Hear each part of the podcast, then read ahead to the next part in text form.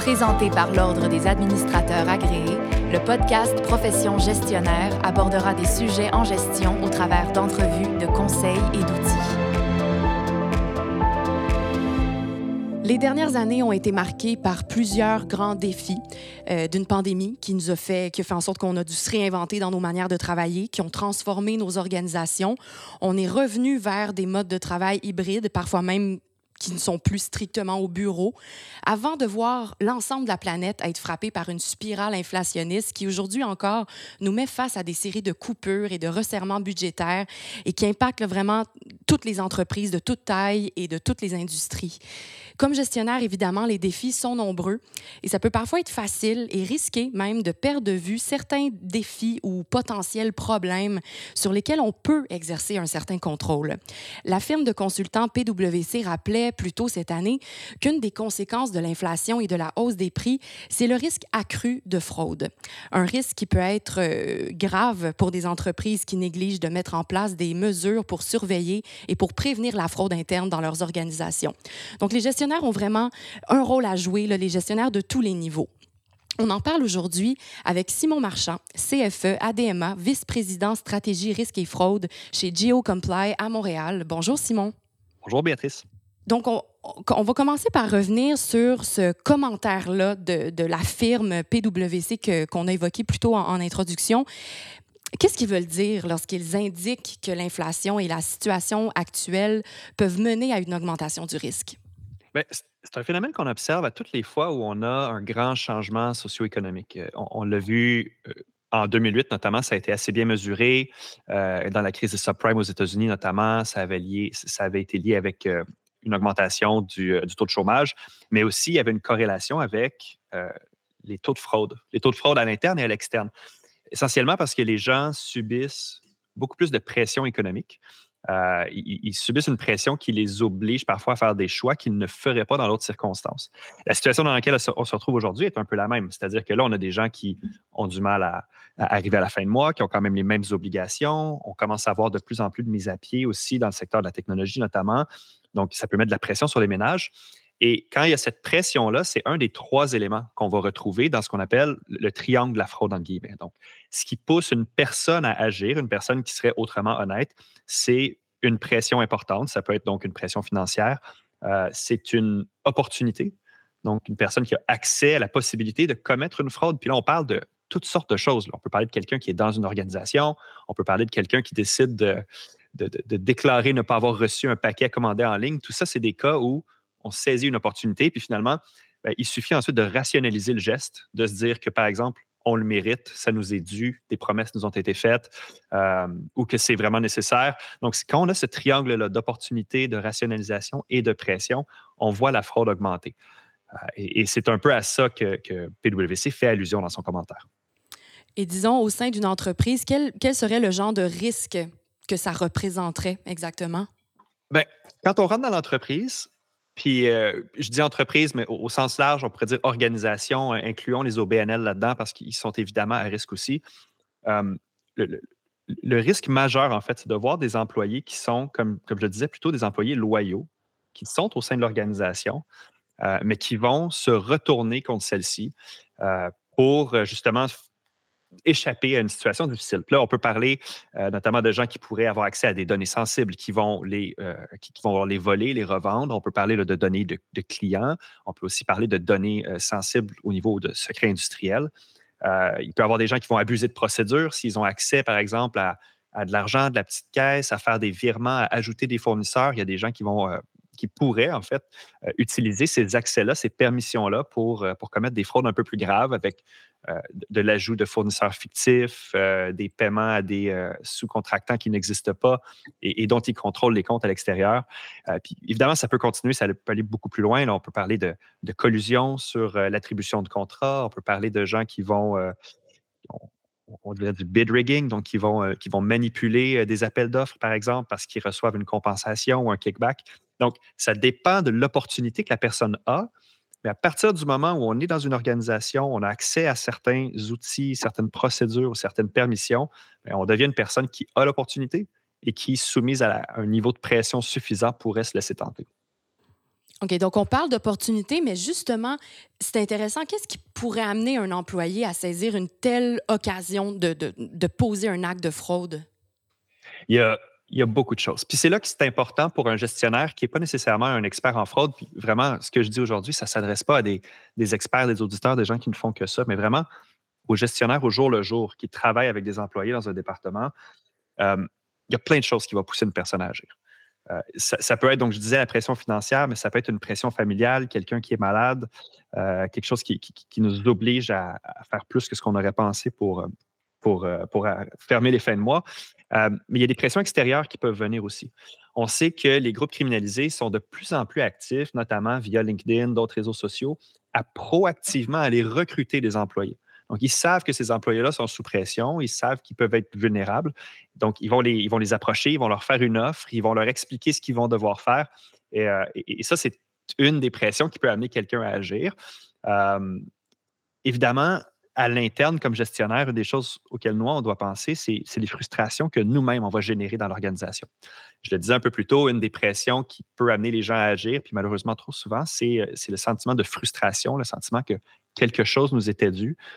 J'ai vu malheureusement trop de gestionnaires vouloir garder des bons employés en leur promettant une promotion, un changement de leurs conditions de travail, alors qu'ils savaient jusqu'à un certain point qu'ils n'étaient pas capables de livrer ces choses-là. Quand on fait ça, surtout à quelqu'un qu'on va traîner comme ça pendant un an, deux ans, trois ans. On est en train de prendre un bon employé qui se donne, qui se donne avec la perspective d'une contrepartie, en n'étant pas capable de livrer là-dessus. Mais souvent, les employés-là, c'est des employés quand même très performants dont on ne veut pas se passer. C'est des gens en qui on donne beaucoup de responsabilités. Et, à partir du moment où ils ne croient plus nos promesses, ben, c'est là, en fait, qu'ils vont commencer à causer des dommages. Et à quel point ça peut être dommageable? Ça peut être terriblement dommageable. Euh, la, première chose qu'il faut savoir, c'est qu'on a beaucoup le réflexe de vouloir faire des, euh, analyses ou des, enquêtes quand on embauche quelqu'un parce qu'on ne veut pas embaucher un, fraudeur ou un criminel.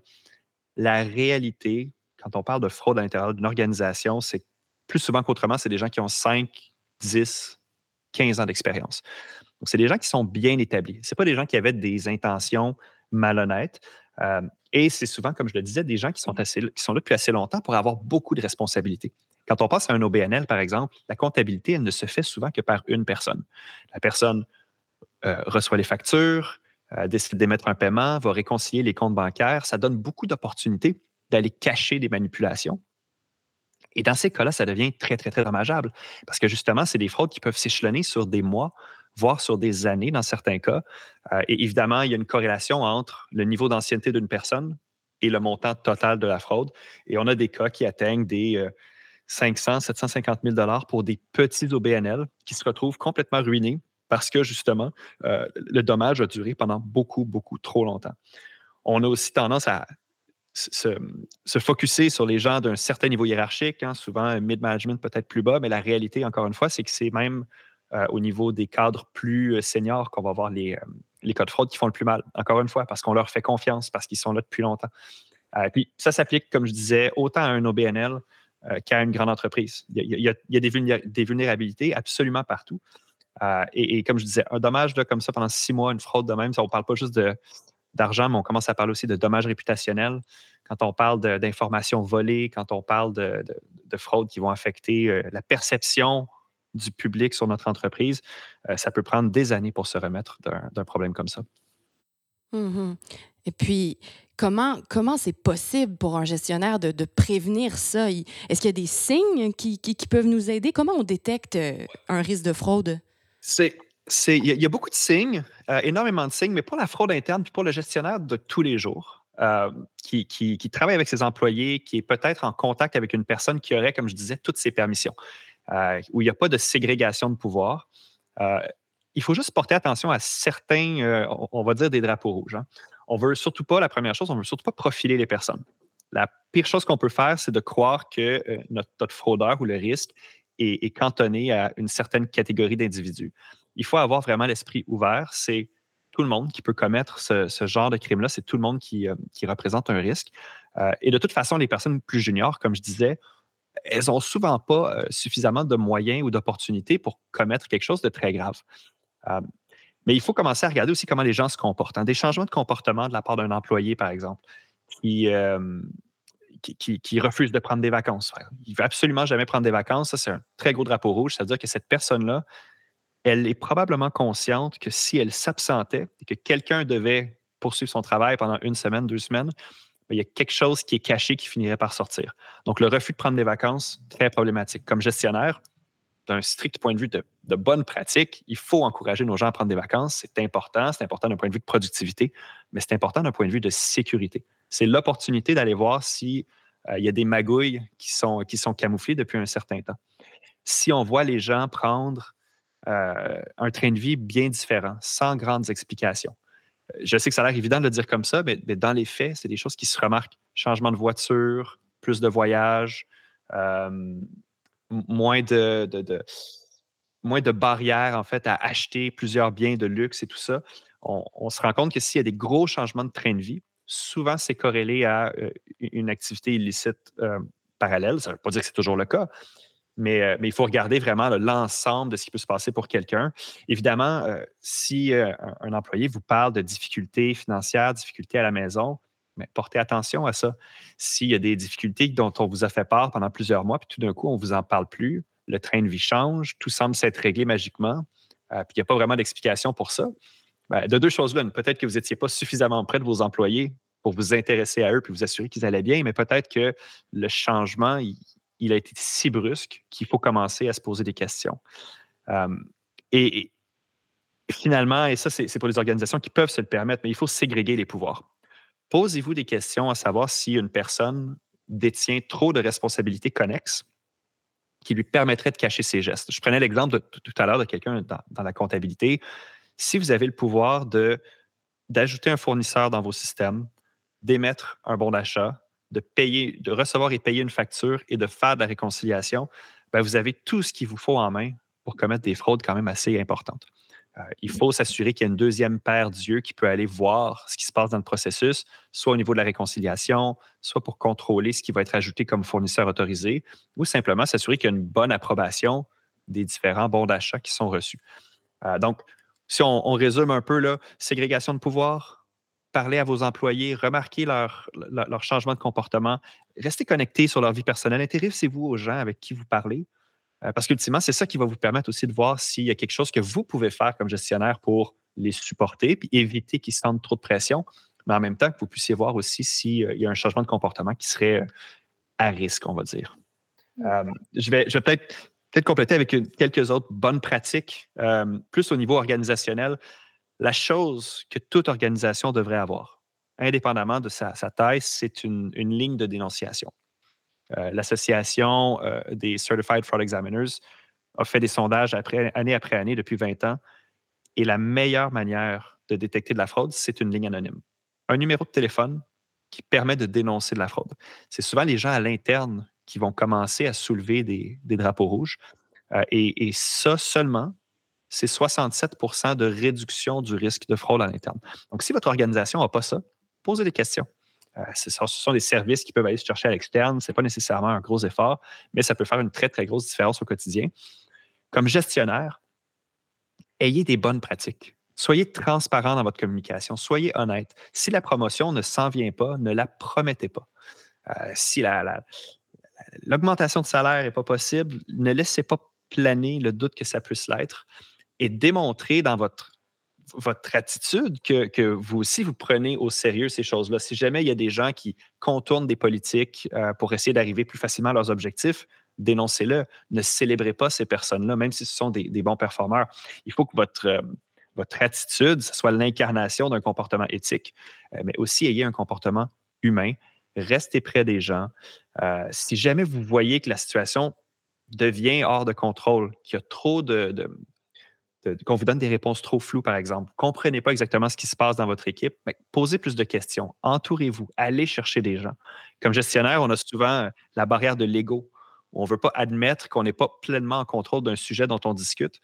Mais quand on pose des questions de comptabilité à quelqu'un dans son service, puis qu'on ne reçoit pas une réponse transparente ou claire, il ben, ne faut pas hésiter à dire qu'on ne comprend pas et pousser, pousser, pousser, parce que c'est ça qui peut être aussi un autre indicateur que euh, la personne est en train de nous cacher des choses. Fait mettons notre ego de côté, demandons de l'aide, entourons-nous. Euh, mais on a un rôle à jouer. Puis ce rôle à jouer-là, il se joue au quotidien, il se joue dans notre relation avec les employés, dans, dans les, promesses qu'on leur fait, dans l'accompagnement qu'on fait avec eux.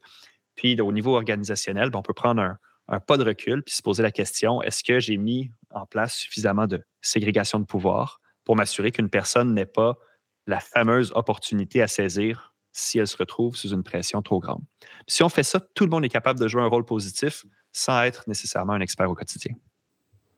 Excellent. Merci beaucoup, Simon, d'avoir euh, partagé ces bonnes pratiques. Ce sont d'excellents outils.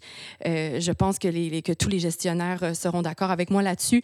Et ces propos-là viennent conclure. tu as, tu as toi-même fait une très belle conclusion sur cet entretien. Donc, merci beaucoup, Simon Marchand, pour ta participation à Profession gestionnaire. Je résume un peu ce que, ce que tu viens de mentionner avec beaucoup de, beaucoup de précision et de clarté. Tout d'abord, c'est certain que les questions de fraude à l'interne, ça devrait toujours nous préoccuper en tout temps, mais encore plus dans les mois à venir à cause de la situation socio-économique actuelle. C'est important aussi de savoir que tous les gestionnaires ont un rôle important à jouer au sein de l'organisation. Oui, c'est vrai, ils peuvent prévenir les risques de fraude, mais les actions qu'ils vont qu'ils posent au quotidien peuvent aussi contribuer, sans le savoir, au problème. Donc, c'est important de rester vigilant. Et finalement, un conseil à tous les gestionnaires, c'est de rester près de ses équipes, demeurer ouvert, à l'écoute de son monde, de s'intéresser à eux.